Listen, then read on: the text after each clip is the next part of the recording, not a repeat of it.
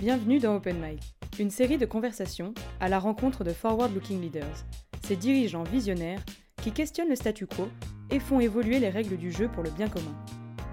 Un podcast réalisé par Beyond Associés et l'Opinion. Avant d'évoquer votre parcours, Charlotte de Villemorin, je suis obligé de vous demander comment allez-vous, car dans un récent post de blog, vous racontez que vous avez attrapé, malgré toutes les précautions que vous avez prises, le Covid, et dites-vous, avec 15% de capacité respiratoire, c'est chaud. Alors, comment allez-vous? Ah, C'est gentil de prendre de mes nouvelles, mais je vous rassure, ça va beaucoup mieux. Euh, tout va bien, j'ai eu la chance d'avoir un Covid euh, qui ne s'est pas trop compliqué, donc euh, tout va bien. Alors, une année d'hypocagne, un bachelor de l'Institut d'études supérieures des arts, un master du CELSA, un tel parcours euh, d'excellence, Charlotte de Villemorin, c'est chaud quand on est en situation de handicap, selon l'expression consacrée.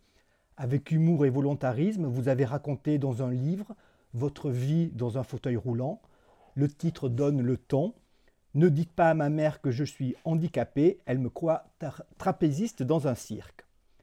Vous continuez de témoigner sur votre blog, willcom.net, ou lors de conférences, comme cette euh, TEDx où vous demandiez à l'auditoire sans voix combien de marches avez-vous gravi depuis ce matin?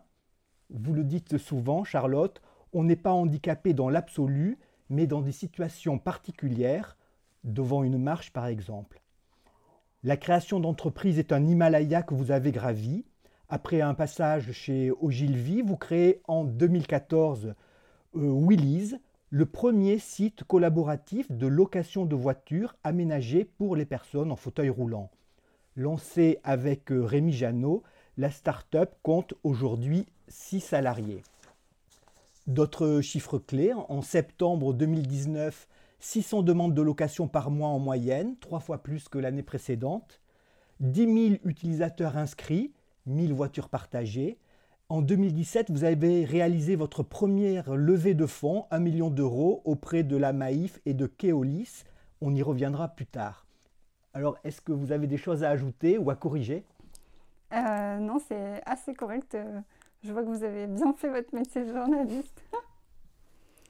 Très bien. Alors, Charlotte, vous, vous créez Willy's au lendemain de vos études, en 2014. Est-ce que vous songez à devenir salarié ou est-ce que l'entrepreneuriat est une évidence et c'est la seule voie que vous envisagez? En fait, euh, j'étais déjà salariée. Euh, j'ai commencé euh, par être salariée après mes études. j'ai été embauchée après mon stage de fin d'études en agence de pub. Je me destinais pas du tout à être entrepreneur. Je pensais que pour être entrepreneur, il fallait avoir fait une école de commerce et être très calé en droit et en finance, ce qui n'était pas mon cas. Mais en fait, c'est plus une, une évidence qu'il y avait vraiment besoin d'innover sur une thématique précise qui était la mobilité des personnes en fauteuil.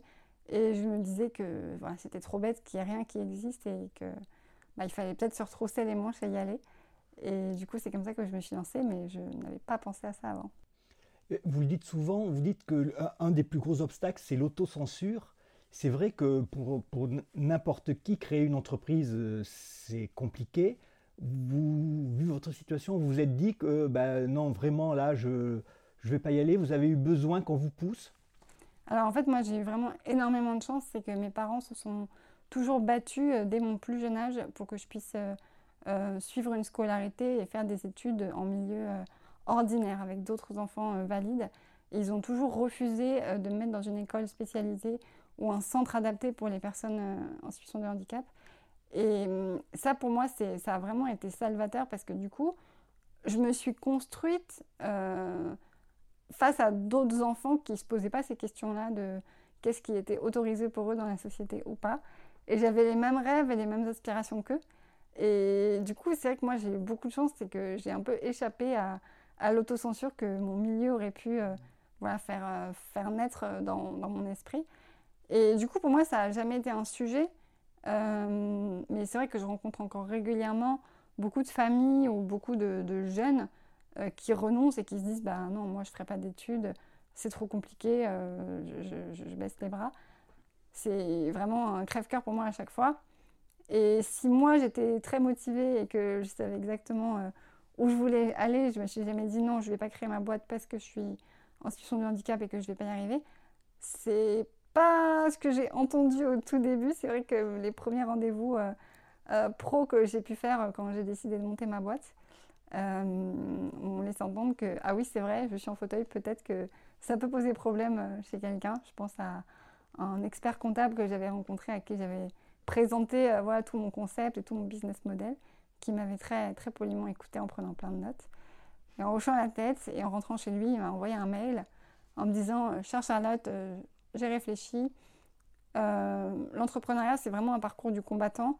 Et je pense que pour quelqu'un avec une situation physique un peu particulière, entre guillemets, guillemets, comme vous, il vaudrait mieux s'abstenir.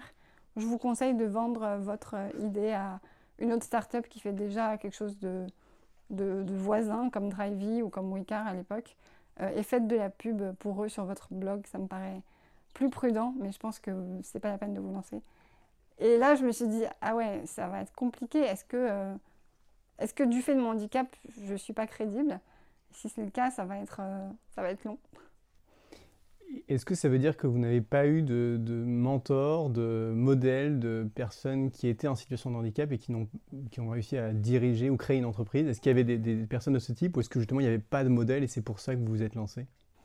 Bah, Moi, j'en avais pas à l'époque, euh, j'en connaissais pas. Euh, j'ai l'impression que les choses ont beaucoup évolué sur ce plan-là euh, assez récemment dans les dernières années et qu'on voit de plus en plus euh, de personnes voilà, qui sont un peu érigées en en modèle euh, inspirationnel euh, euh, qui ont handicap et qui ont réussi à faire des grandes choses. Peut-être qu'il y avait quelques athlètes un peu paralympiques à l'époque, mais je pense que en fait, c'était les seules personnes avec un handicap qu'on mettait vraiment en avant comme des modèles de réussite. Moi, dans ma jeunesse, j'en ai pas eu. Et je pense que j'en ai pas eu non plus du fait que comme j'ai grandi dans un environnement 100% valide, en fait, moi, le handicap, bah, limite, ça va vous paraître bizarre, mais j'y connaissais rien, quoi. C'était pas mon truc. J'ai jamais eu un seul ami à l'époque en situation de handicap ou quoi. J'ai vraiment grandi dans un environnement 100% valide et le handicap, euh, ça m'intéressait pas.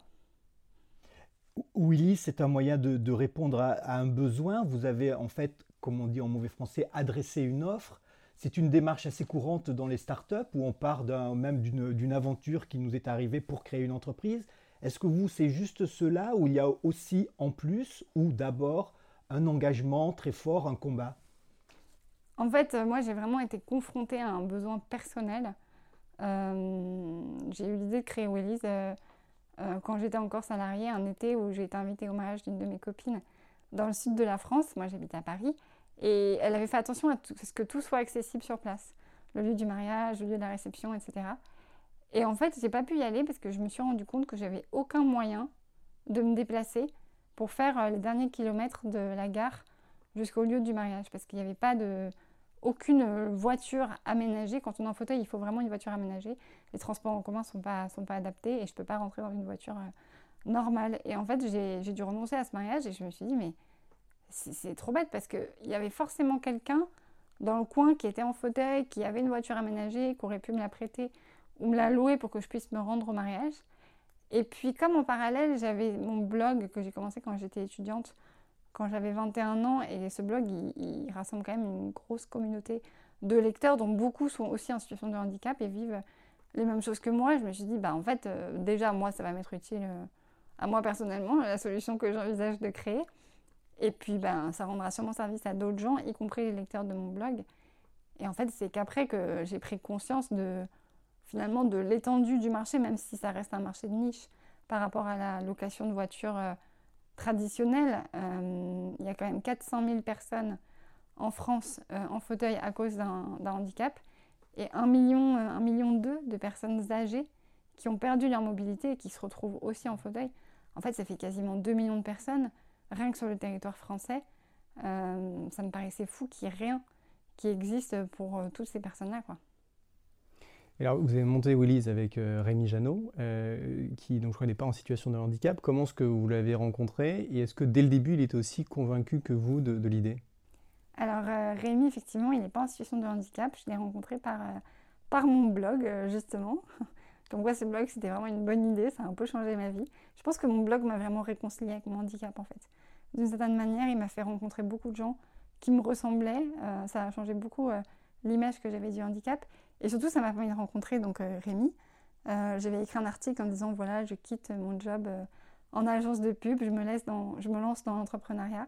je recherche un informaticien qui est prêt à venir monter un projet avec moi.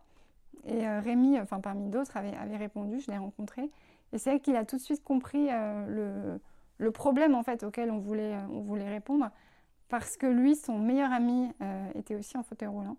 Il se trouve qu'il avait en plus la même maladie que moi, ce qui était assez, euh, assez improbable parce que c'est pas une maladie très, très connue et très répandue. Et en fait, il me disait, bah voilà, moi, mon, ami, il habite dans l'Est de la France. Quand il veut venir me voir à Paris, eh ben, on ne sait pas comment faire.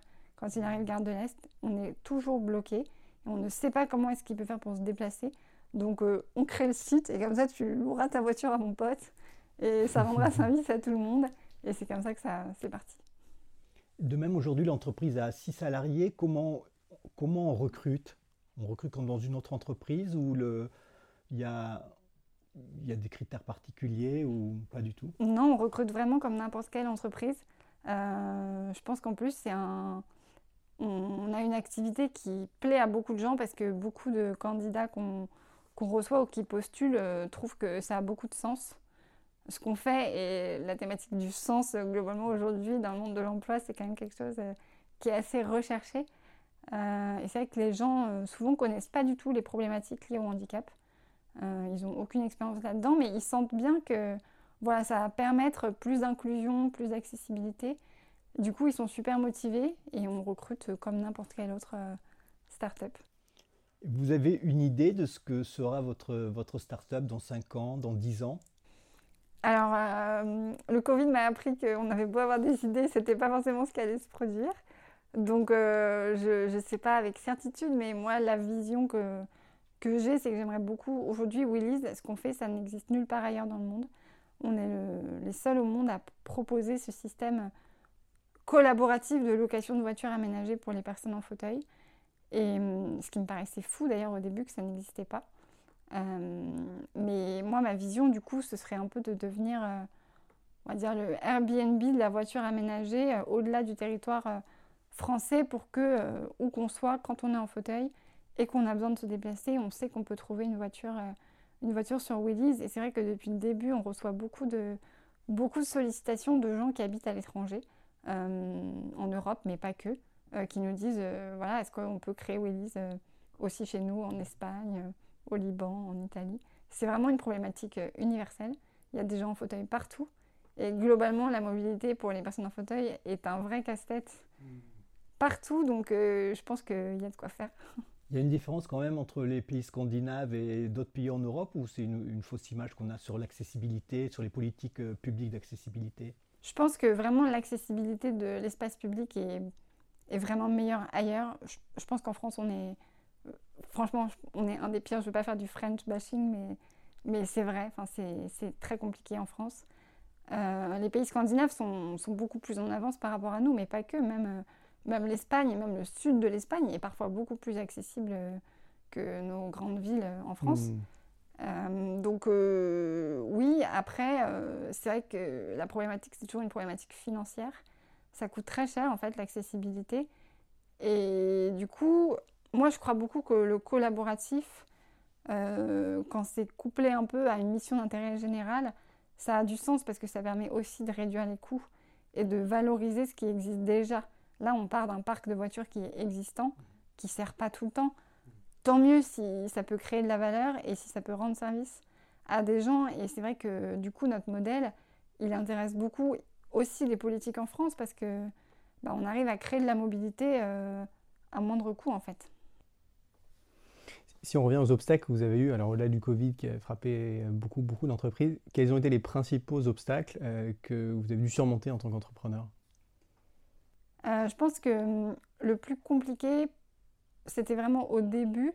Moi, psychologiquement, vraiment, c'était comme un peu une épreuve du feu quand j'ai voulu démarrer euh, Willis. Les premières personnes que j'ai rencontrées dans l'écosystème de l'entrepreneuriat, ça a été hyper violent.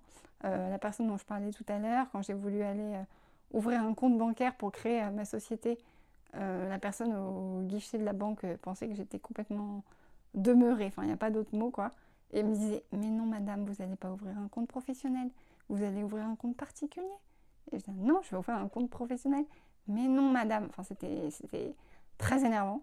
Euh, et je me suis dit, ok, peut-être que je vais être face à une crise de, légitimité peut-être que les gens vont penser du fait que je suis en situation de handicap que je ne suis pas compétente.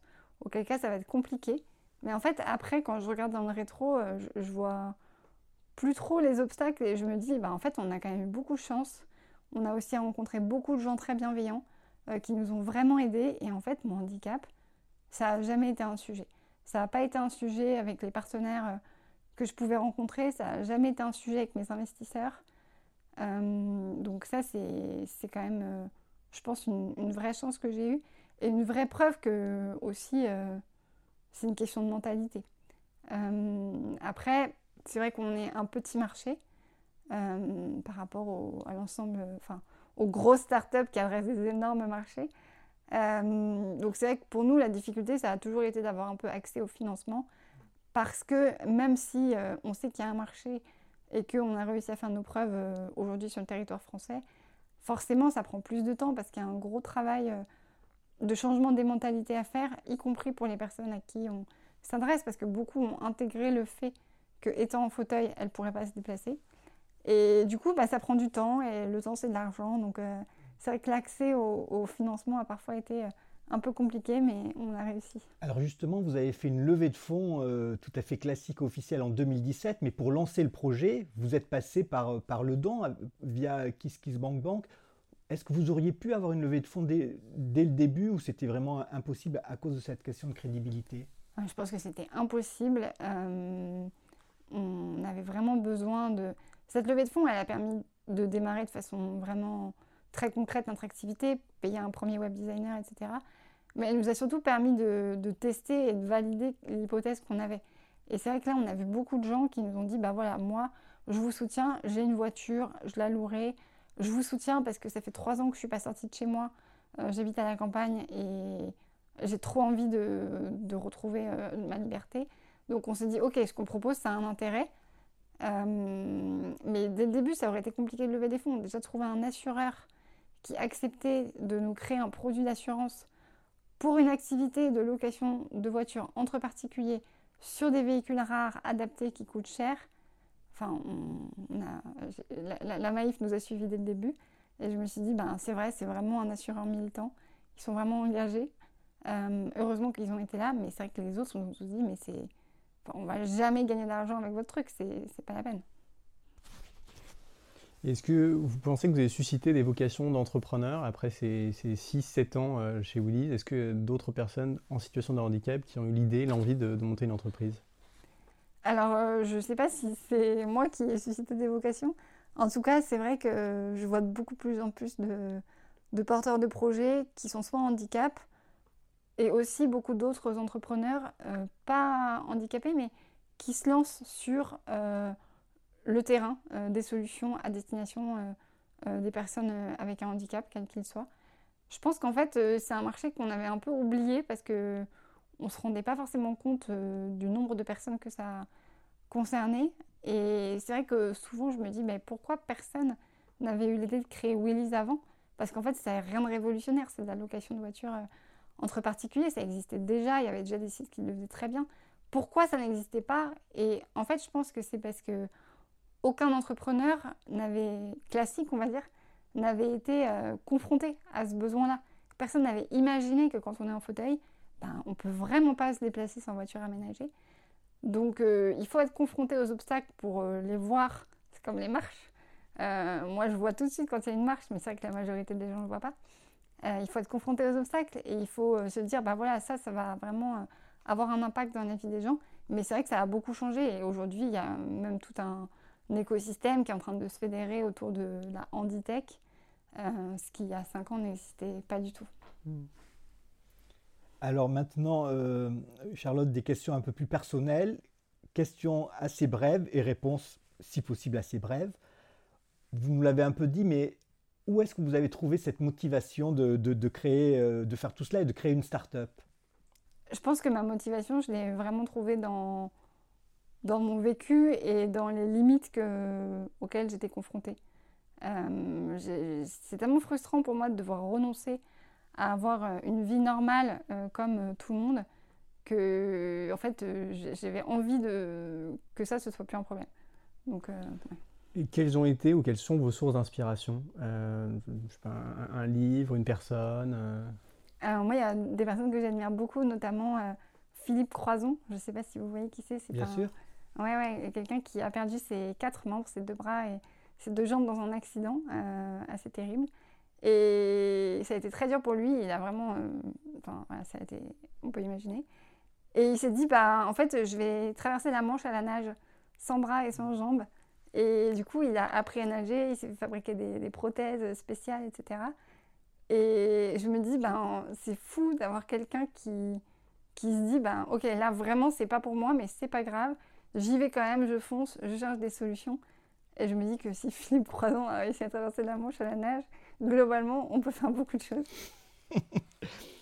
Euh, un ou deux conseils que vous pourriez donner euh, à d'autres leaders, à d'autres chefs d'entreprise?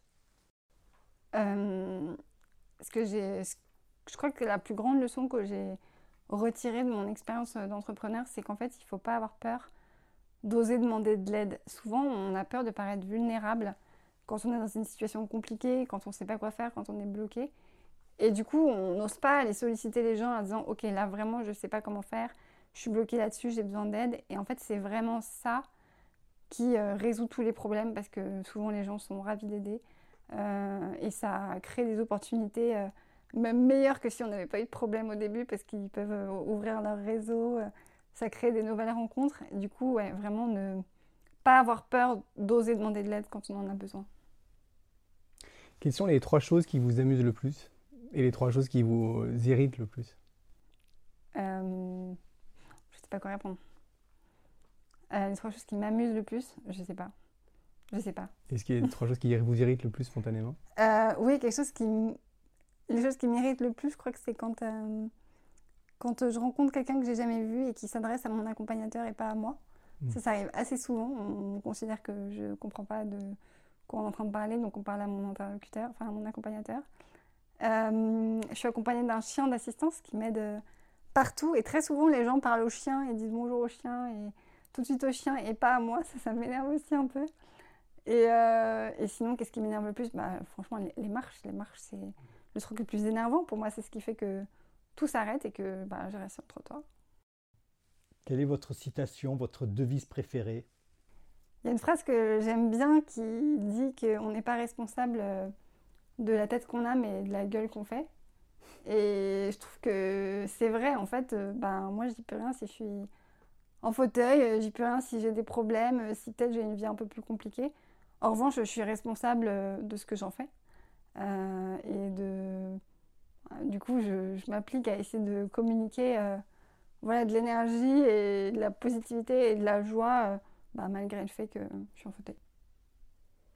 Est-ce que vous auriez un, lieu à nous citer qui serait un lieu particulièrement chargé, rempli de souvenirs?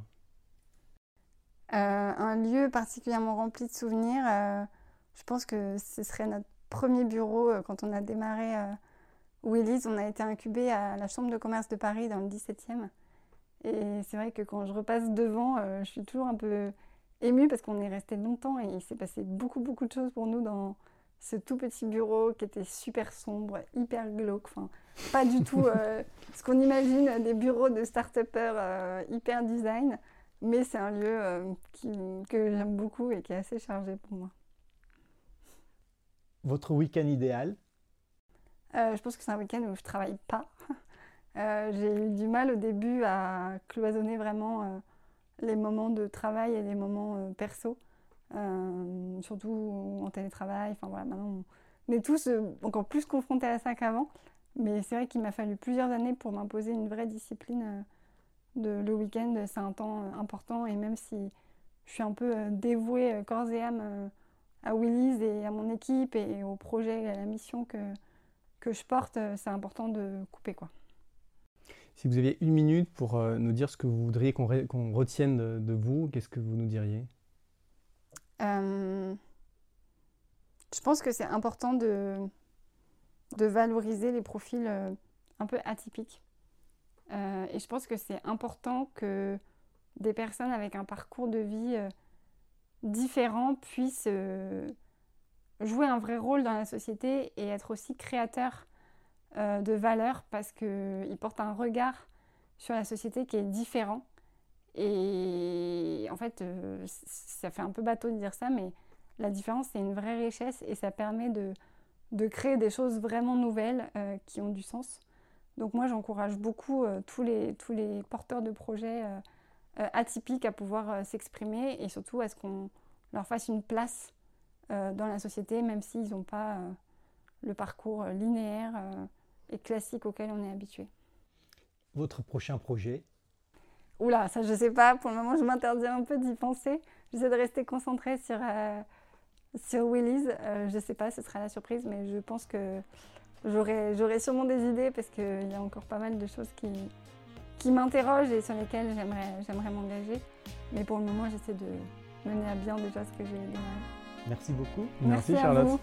Merci.